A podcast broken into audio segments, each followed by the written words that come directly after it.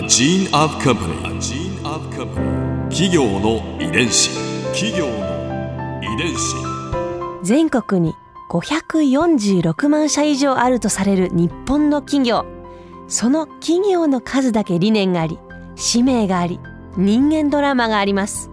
この番組ではさまざまな企業のトップや社員の方にお話を伺いながら成長する企業の DNA を解明していきます企業の遺伝子ナビゲーターは私はるかクリスティンとクオン株式会社代表の武田隆さんです。武田です。よろしくお願いします。さて今日はピクテ投信投資顧問株式会社代表取締役社長萩野拓秀さんをお迎えしています。よろしくお願いします。よろしくお願いします。今回は萩野社長のこれまでのキャリアやピクテ入社のきっかけなどについてお話を伺いますさてここで改めて萩野社長のプロフィールを紐解いていきたいと思います。萩野拓秀さんは学習院大学法学部を卒業後山一証券株式会社に入社。山一インターナショナルヨーロッパ。山一インターナショナルアメリカを経て2000年にピクテに入社。そして2011年末ピクテ投信投資顧問株式会社取締役社長に就任。ということですがどうですか？証券マン時代の萩野さんにとってこのピクテっていうのはどういう会社でしたか？そもそも存在っていうのは当時もやっぱり知ってたんですか、あのですね。24歳から、えーロンドンで、まあ、約6年間働いていたんですね、でイギリスの投資家向けにいろんな仕事をしていたんですけども、まあ、当時からあのピクテという会社はあの、まあ、スイスの金融機関の中ではやっぱり有名だったので、うんうんうんまあ、知って知ってはいたんですね。うんうんうんえーそんな萩野さんがねなぜピクテに入社したのかってことですよね。あのまあ、まず山井証券がですねあの97年に、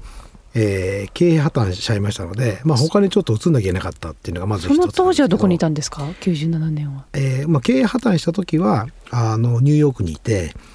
でその後、えー薬品業界に移ったんですね、全然違うところまあ、当時最後あのニューヨークいる時に、えーまあ、ヘッジファンドの運用はい。してたんですけども、まあ、そういったこう運用する過程の中で、まあ、ニューヨークのそういうヘッジファンドのマネージャーとか、まあ、そういった人とこう知り合いになったわけですよ。でその時に思ったのはですねあニューヨークの彼で働いてる彼らはもうお金に心を奪われちゃってるな売っちゃってるなと。だからそういった方々ってですね、まあいろんな、まあ、素晴らしい方もいるんですけどそうじゃない方もいて、まあ、そういった中でこうなんでしょうウォール・ストリートの中でですね触れ合ってこれ経営して経験してですねい。やーもう十分だと思ってですね。でなんかしなきゃ薬品会社がいいかなと思って 何も考えてない。嫌になってた部分があったんですねなんか安定しそうかなとかですね、ちょっと離れたかったんちょですっとはい。もう疲れちゃってもういいやと思ってですね。それは東京に戻られたんですか？東京戻ったんですね。えーそう。しかし再びこちらの世界に入ってきた。それはなぜですか？うーんとですねやっぱりだんだん懐かしくなってきてですね。まあ人間ってこうなんでしょうね。なんか何回か自分のそのサイクルを変える時ってすごく重要でで私その時35だったんですけどやっぱキャリアをこう変えたいっていうことであのですねその時にやっぱ勉強しなさいってなったんですね。で私その時あの、まあ、当時薬品業界行った時にあの公認会計士の勉強してで資格取れたんですよ。はい。だそれであのヘッジファンドもやっててであと会計の仕事もまあやったのでじゃあプライベートバンカーかなと思ってはあまあ、それでピクテンにあの話に聞きに行ったんですね。まあ、もうプライベートバンクで有名な会社だったので、はいそれで結果的にピクテンに入っちゃったっていうことですね。企業の遺伝子。実際でもピクテに入社されて特にこう驚いたなっていうこととか特にこれは忘れられないっていうことってありますか？まず、えーまあ、会社に入ってですねまあ一番驚かされたのは、えー相場感は当たらないって言われましたね。うんええみたいな。あのそれまでは、まあ、相場感に基づいてヘッジファンドの運用をやってきたんですけども、それはどこかで当たらないって言われてもう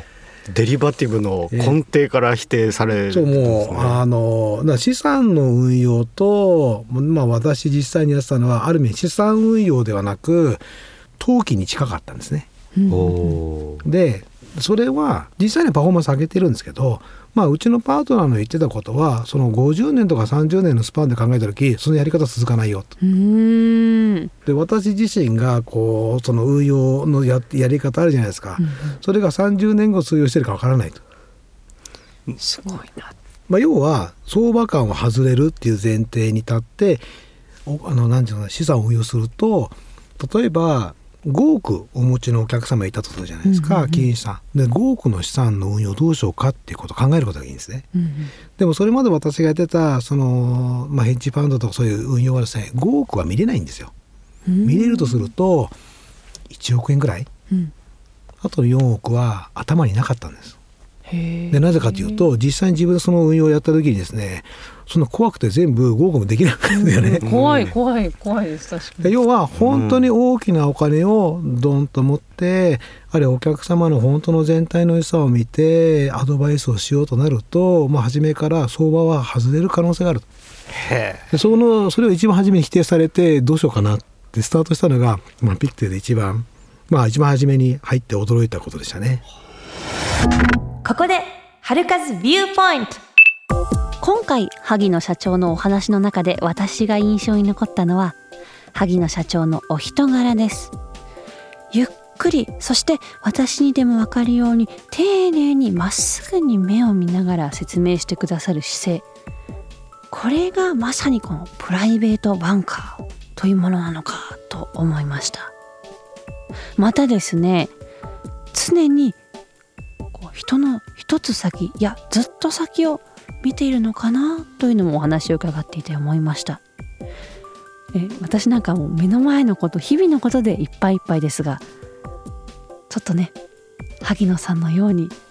少しでもいいから先を見つめて生きていきたいなと思います。企業遺伝子。